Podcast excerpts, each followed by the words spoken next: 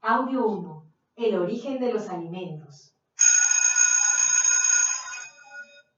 Chicos, antes de salir al recreo, quiero revisar sus loncheras. Sí, maestra.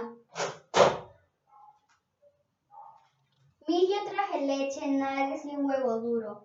Muy bien, esos son alimentos de origen animal y la mayoría de ellos se comen cocidos. Yo traje jugo de papaya, uvas y maní. Muy bien, esos son alimentos de origen vegetal y se pueden comer crudos o cocidos. Yo solo traje una botella de agua y mi salero. Mi mamá olvidó ponerme el huevo. Uy, esos solo son alimentos de origen mineral. Necesitas completar tu lonchera. Yo te doy mi huevo duro, Nico. Y yo te doy mis uvas. ¡Qué suerte! Ahora tengo una lonchera con alimentos de origen animal, vegetal y mineral. Así es, chicos.